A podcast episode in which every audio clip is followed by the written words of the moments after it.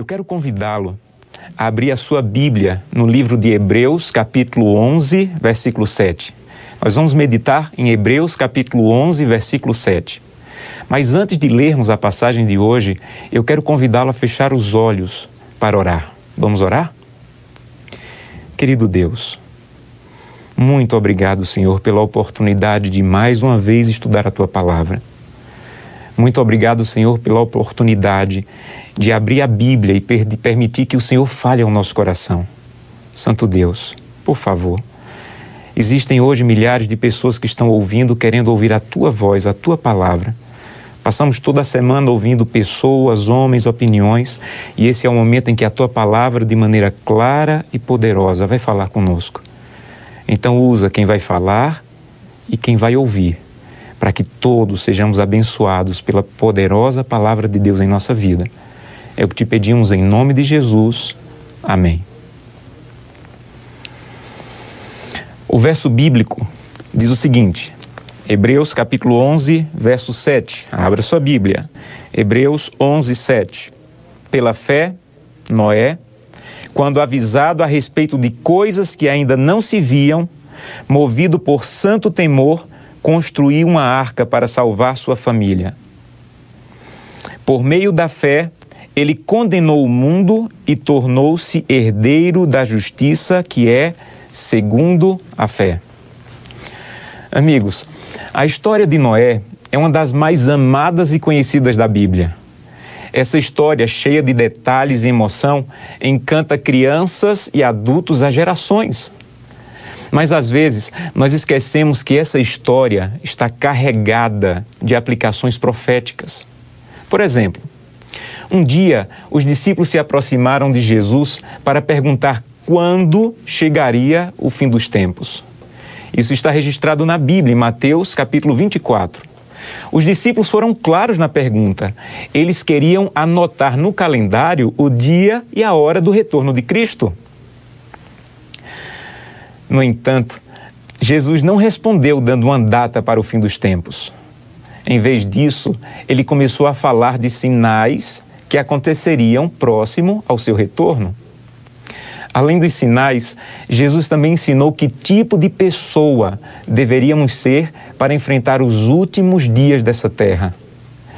Ele contou diversa, diversas parábolas, ele falou detalhes sobre o estilo de vida e o caráter dos fiéis nos últimos dias.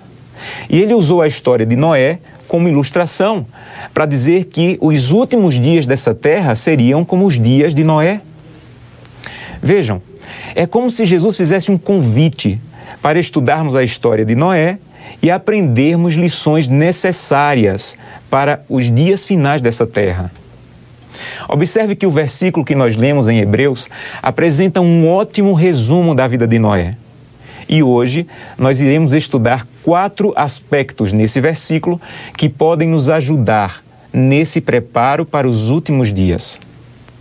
Vejam, se os últimos dias de Noé, se os dias de Noé foram como os nossos últimos dias serão, se Noé enfrentou e venceu em seus dias, a pergunta a ser respondida hoje é: como podemos ser iguais a Noé? O verso que nós lemos começa dizendo assim: você lembra? Noé foi divinamente instruído acerca de acontecimentos que ainda não se viam. Esse é o primeiro ponto do nosso estudo hoje. Noé, amigos, não foi pego de surpresa nos acontecimentos de sua época. Ele foi instruído por Deus sobre o que o esperava no futuro. Sabem, nós cristãos podemos até dizer que não esperávamos que esse ano as coisas seriam tão difíceis. Podemos até dizer que não esperávamos que de um dia para o outro enfrentaríamos tantas dificuldades como estamos, estamos enfrentando. Mas o que nós não podemos dizer como cristãos que conhecem a Bíblia é que não fomos divinamente instruídos sobre os últimos dias. Tudo o que estamos vivendo no aspecto moral da nossa sociedade, como violência, egoísmo, imoralidade e tudo mais que estamos vendo, tudo isso está claramente descrito na Bíblia. Tudo que estamos vivendo no aspecto social, como corrupção, fome, doenças, também está descrito na Bíblia de maneira clara.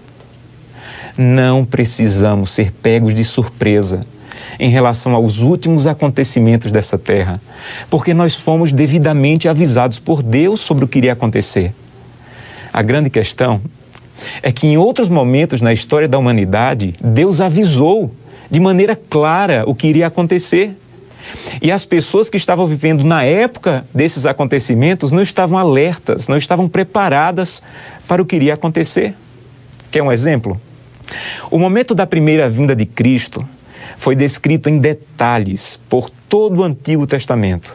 Dezenas e dezenas de passagens apresentavam profecias sobre sua primeira vinda a essa terra. Mas as pessoas que viviam na época não estavam preparadas, mesmo estando avisadas. Quer um outro exemplo? Jesus várias vezes deixou claro para os seus discípulos que ele iria morrer, que ele iria ressuscitar e em seguida voltaria para o céu. Mas sabe o que aconteceu com os discípulos no domingo da ressurreição?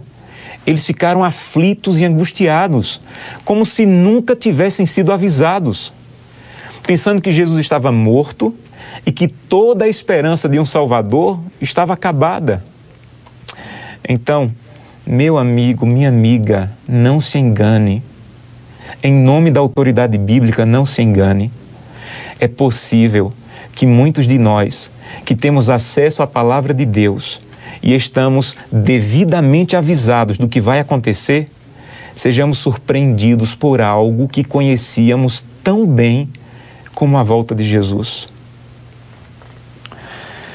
É por isso que Ellen White, que cremos como adventistas, recebeu um ministério profético e aponta todos os seus escritos para as verdades da Bíblia ela nos faz um alerta.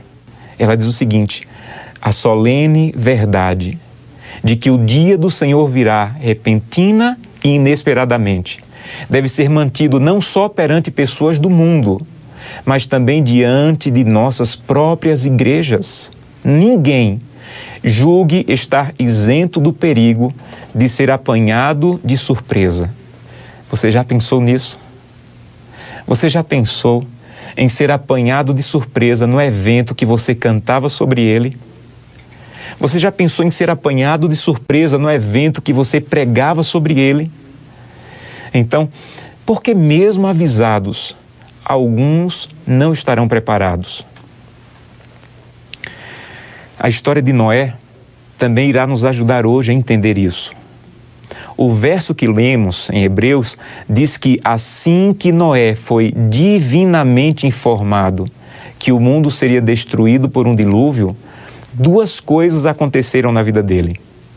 Ele foi movido por um santo temor, essa é a primeira coisa, e ele começou a construir a arca.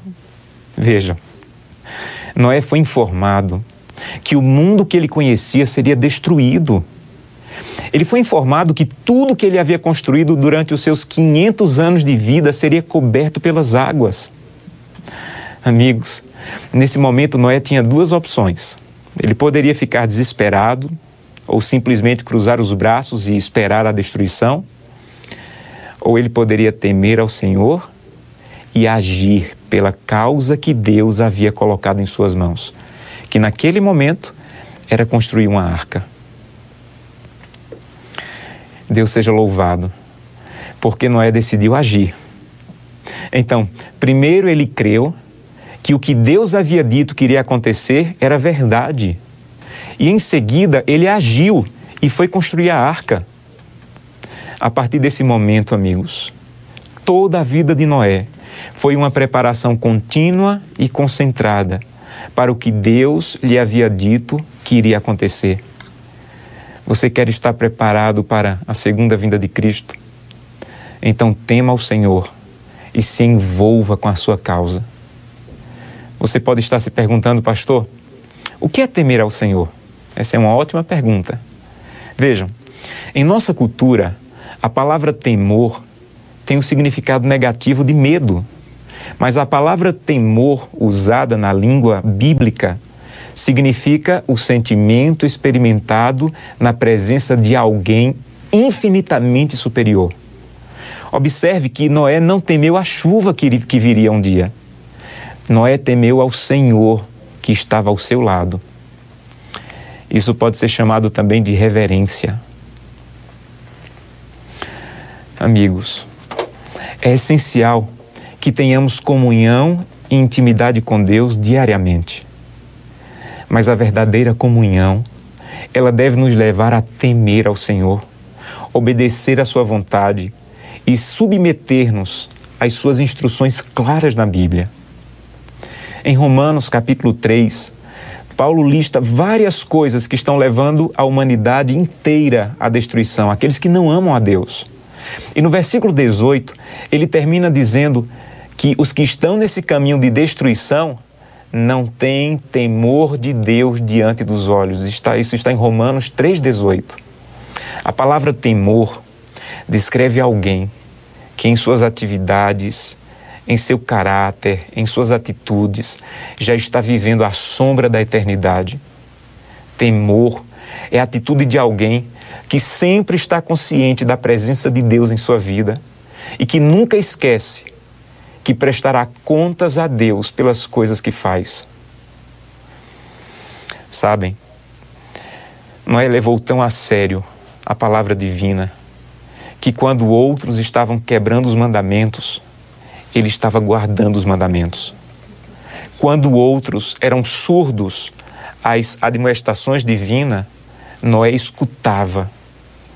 Quando os homens riam de Deus, Noé lhe rendia culto. Numa época, amigo, em que os homens esqueciam e desatendiam, Deus era para Noé a realidade suprema do mundo. Ele foi o único em sua geração que tomou partido por Deus em dias em que todos abandonavam a Deus. Será que o momento em que estamos vivendo não deve nos levar a pensar que a nossa vida religiosa pode não estar passando de aparência? Será que aquilo que aprendemos por anos e anos na igreja está fazendo alguma diferença agora que estamos em casa? Será que nossa esposa, esposo, filhos e vizinhos conseguem perceber que vivemos aqui, mas nos comportamos como alguém que já não é daqui? O livro O Grande Conflito, de maneira enfática, nos faz uma advertência muito clara. Diz o seguinte: perigosa é a condição dos que, cansando-se de vigiar, volvem as atrações do mundo. Enquanto o homem de negócios está absorto em busca de lucros, enquanto o amante dos prazeres procura satisfazer aos mesmos, enquanto a escrava da moda está a arranjar os seus adornos, pode ser que naquela hora o juiz de toda a terra pronuncie a sentença: pesado foste na balança e foste achado em falta. Note, essa citação não está falando dos que não acreditam que Jesus irá voltar. Não é uma citação para as pessoas que não creem em Deus. Essa citação está falando dos que se cansaram de vigiar. Essa citação é para mim e para você. Querido irmão, não perca a noção da brevidade do tempo. Não perca a noção do momento profético em que estamos vivendo. Não esqueça que estamos vivendo nos dias em que temos que permitir que Deus transforme o nosso caráter e arranque da nossa vida tudo o que não pertence aos habitantes do céu. Você poderia me perguntar então, pastor, como eu faço então para não me distrair com as coisas dessa terra? Como eu faço para nunca perder a perspectiva de que o céu está muito próximo? Essa é uma outra ótima pergunta. E a resposta também nos foi dada na vida de Noé. A resposta é a seguinte: construa a arca. Você sabe o que era a arca naquele momento para Noé? A arca era o meio planejado por Deus para a salvação de todos aqueles que crescem na verdade apresentada por Noé. A arca, amigos, era a causa de Deus naquele momento. Noé acreditava tanto que o mundo seria destruído. Noé acreditava tanto na palavra de Deus que o fim estava próximo, que imediatamente ele se envolveu completamente com aquilo que ofereceria salvação para as pessoas da sua geração. Então, se você quer manter-se sempre alerta, trabalhe pela causa de Deus. Noé levou a sério a palavra de Deus e arriscou tudo por ela. Às vezes, quando nós ouvimos a história da construção da arca, nós não compreendemos bem o que ela envolve. Mas ao construir a arca, Noé arriscou tudo o que tinha e tudo o que era. Observe, quando Noé começou a construir um grande barco e dizer que o mundo seria coberto por água, ele estava arriscando a sua reputação, o respeito, por causa da mensagem. Mas ele queria tanto na mensagem que ele não se importava com a sua reputação, e sim com sua pregação. As pessoas zombavam de Noé o tempo todo, mas ele não tinha medo de se expor pela mensagem que ele amava, que dirigia o seu coração. Você conseguiria imaginar Noé indo para a faculdade escondendo que era cristão?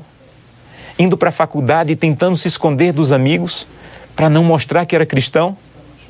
Você conseguiria imaginar Noé com vergonha de sair de casa segurando a Bíblia?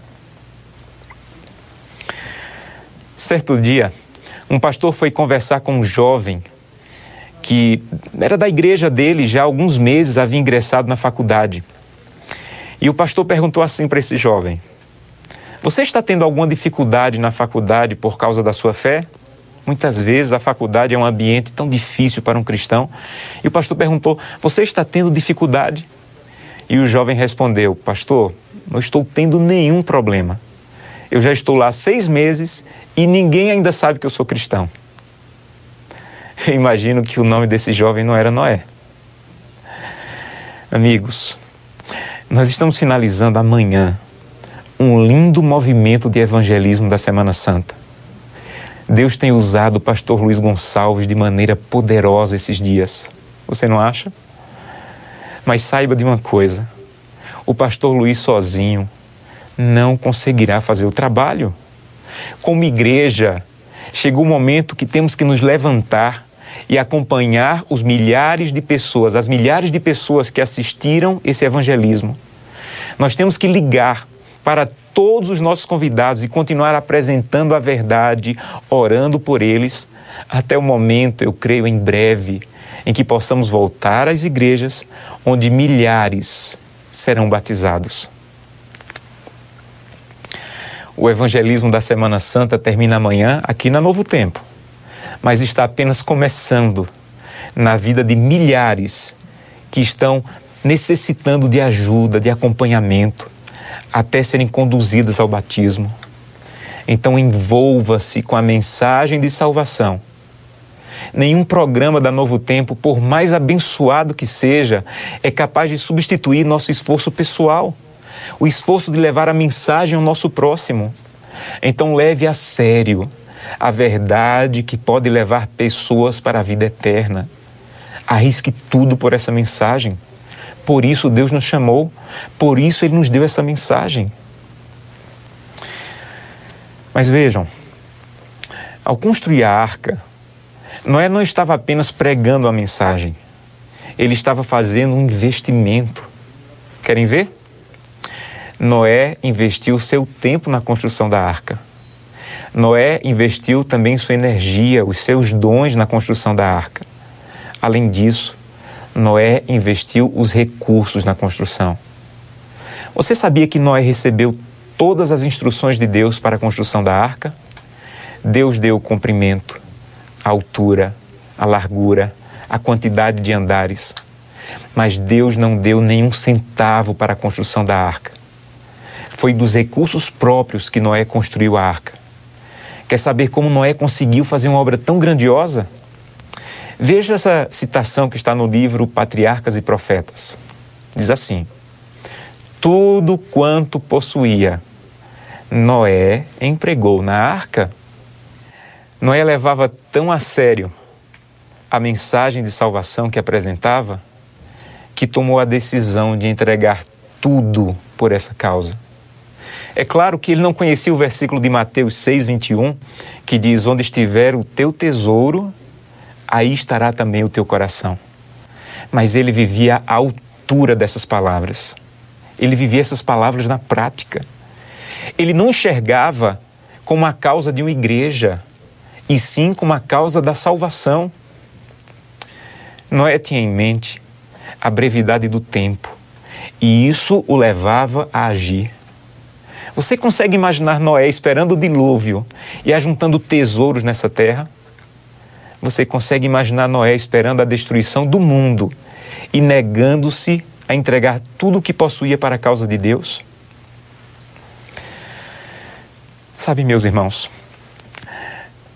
se você não está completamente envolvido com tudo que tem na pregação do Evangelho, você deveria se perguntar se realmente está consciente do breve retorno de Jesus.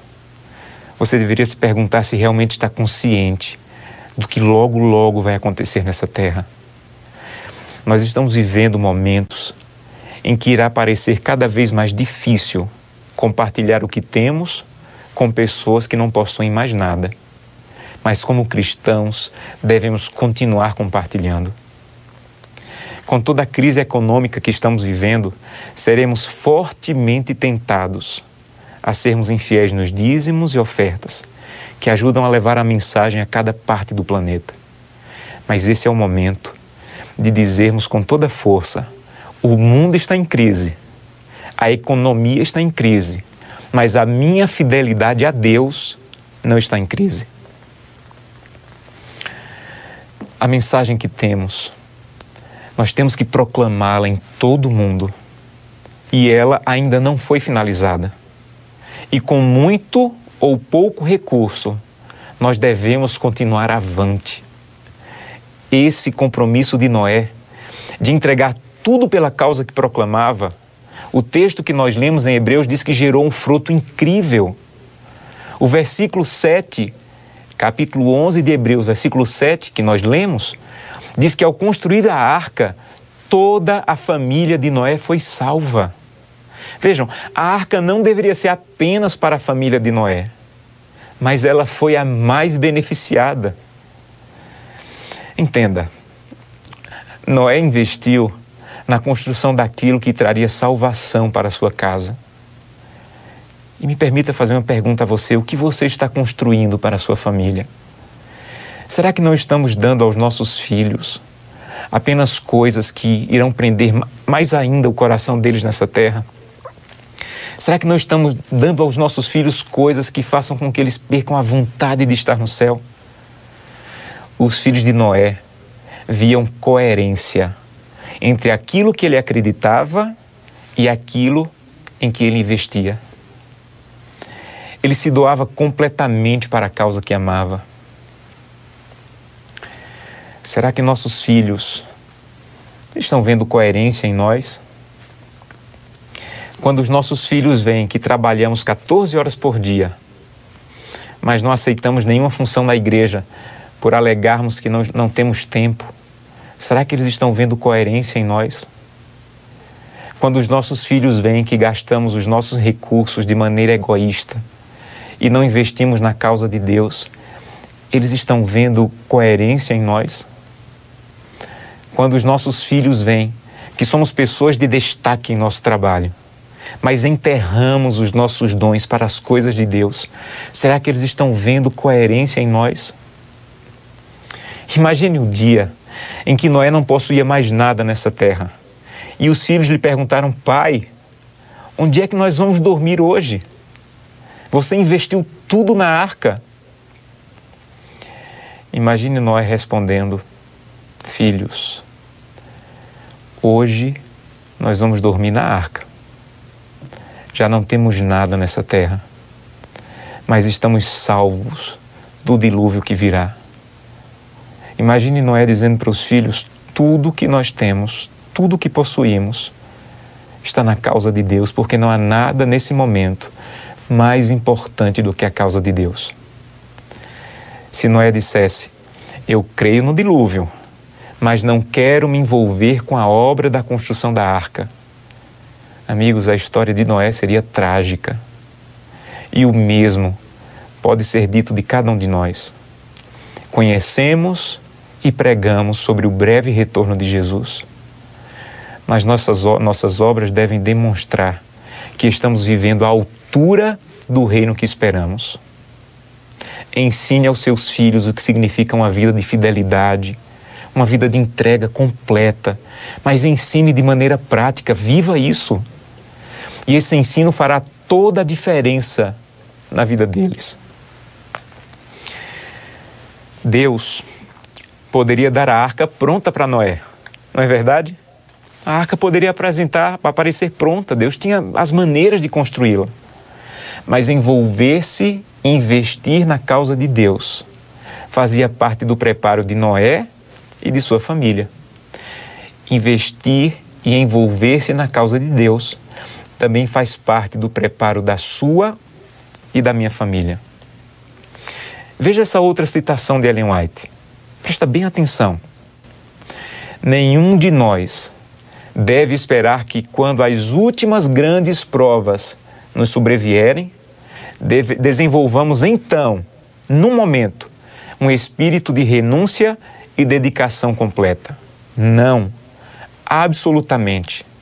Esse espírito tem de ser desenvolvido com as nossas experiências diárias, incutido na alma e coração de nossos filhos, tanto pelo ensino como pelo exemplo. Ah, meus amigos, que exemplo você tem dado à sua família? Tem sido exemplos de fidelidade, entrega, compromisso com a causa de Deus, transformação do caráter. Meus irmãos e irmãs, quando acharmos que é muito difícil entregar tudo pela causa de Deus, devemos fazer-nos a seguinte pergunta: Quanto entregou Cristo por mim?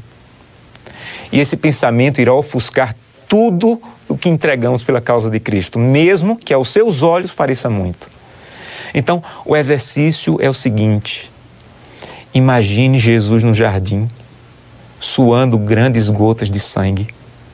Em seguida, imagine Jesus na sala de julgamento, sendo ridicularizado, insultado.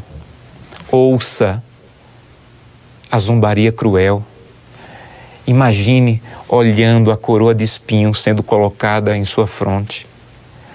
Contemple Jesus pendurado na cruz naquelas horas de dor, de agonia. E em seguida se pergunte: estou realmente entregando muito pela causa da cruz?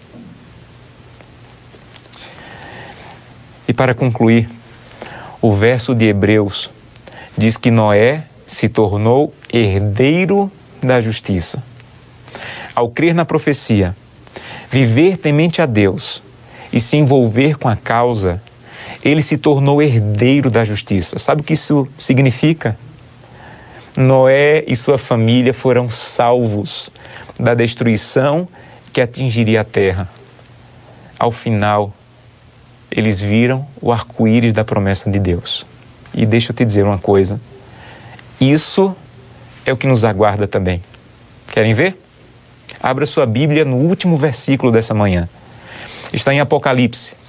Apocalipse, capítulo 4, versículos 2 e 3. Abra sua Bíblia. Apocalipse, capítulo 4, versículos 2 e 3. Diz o seguinte: Imediatamente me vi tomado pelo Espírito, e diante de mim estava um trono no céu, e nele estava sentado alguém Aquele que estava sentado era de aspecto semelhante a jaspe e sardônio, e um arco-íris, parecendo uma esmeralda, circundava o trono. Não importa o tamanho da tormenta que você esteja enfrentando. Do outro lado, nos espera o arco-íris do trono de Deus. Não tema o amanhã pois para os filhos de Deus o amanhã será glorioso. Amigos, o mundo está nesse momento perdido e desesperado. E nós precisamos estar tão ligados a Deus para que sejamos capazes de brilhar intensamente em meio às trevas e levar esperança e salvação. Esses dias alguém me fez uma pergunta interessante. Alguém me disse, pastor, como você acha que a igreja será depois de toda essa crise que estamos passando? E eu, amigos, respondi com convicção: a igreja será melhor e mais poderosa do que antes. Porque eu creio que não seremos mais os cristãos de 20 dias atrás. Em nome de Jesus, não seja o mesmo cristão de 20 dias atrás, seja melhor. Quando as igrejas reabrirem, não cante como você cantava há 20 dias atrás. Não se envolva com a causa como você fazia 20 dias atrás. Não invista na causa como você investia antes da pandemia. Seja melhor. Peça a Deus para voltarmos às nossas igrejas em alguns dias, mas volte como alguém cheio do poder do Espírito e cheio de vontade de logo, logo olhar para o céu e dizer: Esse é o Deus que eu aguardava cada dia. Esse é o Deus sobre quem eu pregava, dando estudos bíblicos, entregando cestas básicas, fazendo culto diariamente com minha família. Esse é o meu Deus. Agora me permitam concluir com uma história pessoal.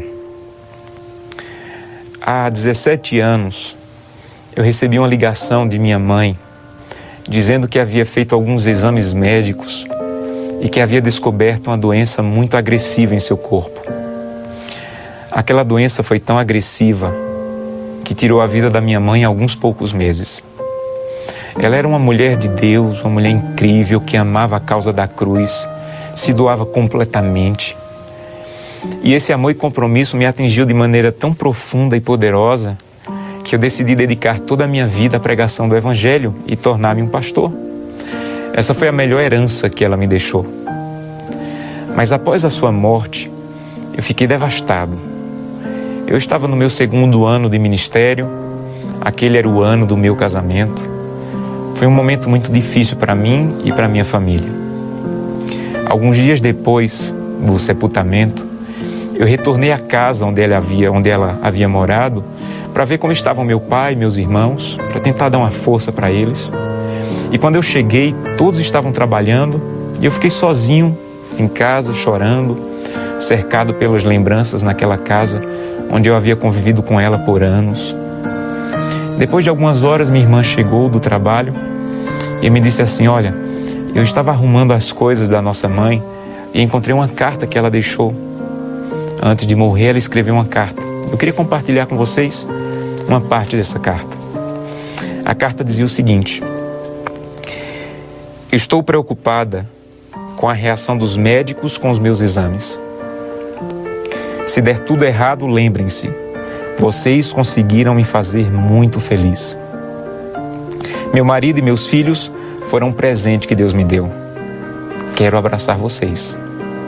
E então ela começou a citar o nome de cada pessoa da família. Começou por meu pai, que também se chama Josanã, grande homem e amor da minha vida. Tatinha, que é como ela chamava minha irmã, muito amada e admirada por mim. Júnior, que sou eu, você é a realização do meu sonho espiritual. Davi, que é o nome do meu irmão, você sempre me fez sentir amada. E agora Gleice, que hoje é a minha esposa.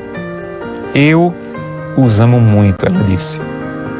Sinto que irei ressuscitar, pois não depende de mim, e sim daquele que mais amo, meu Salvador e Senhor Jesus Cristo.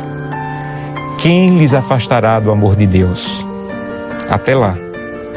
Sejam fortes e corajosos. Não deixem que nada os afaste do caminho de Deus. Amo minha família espiritual.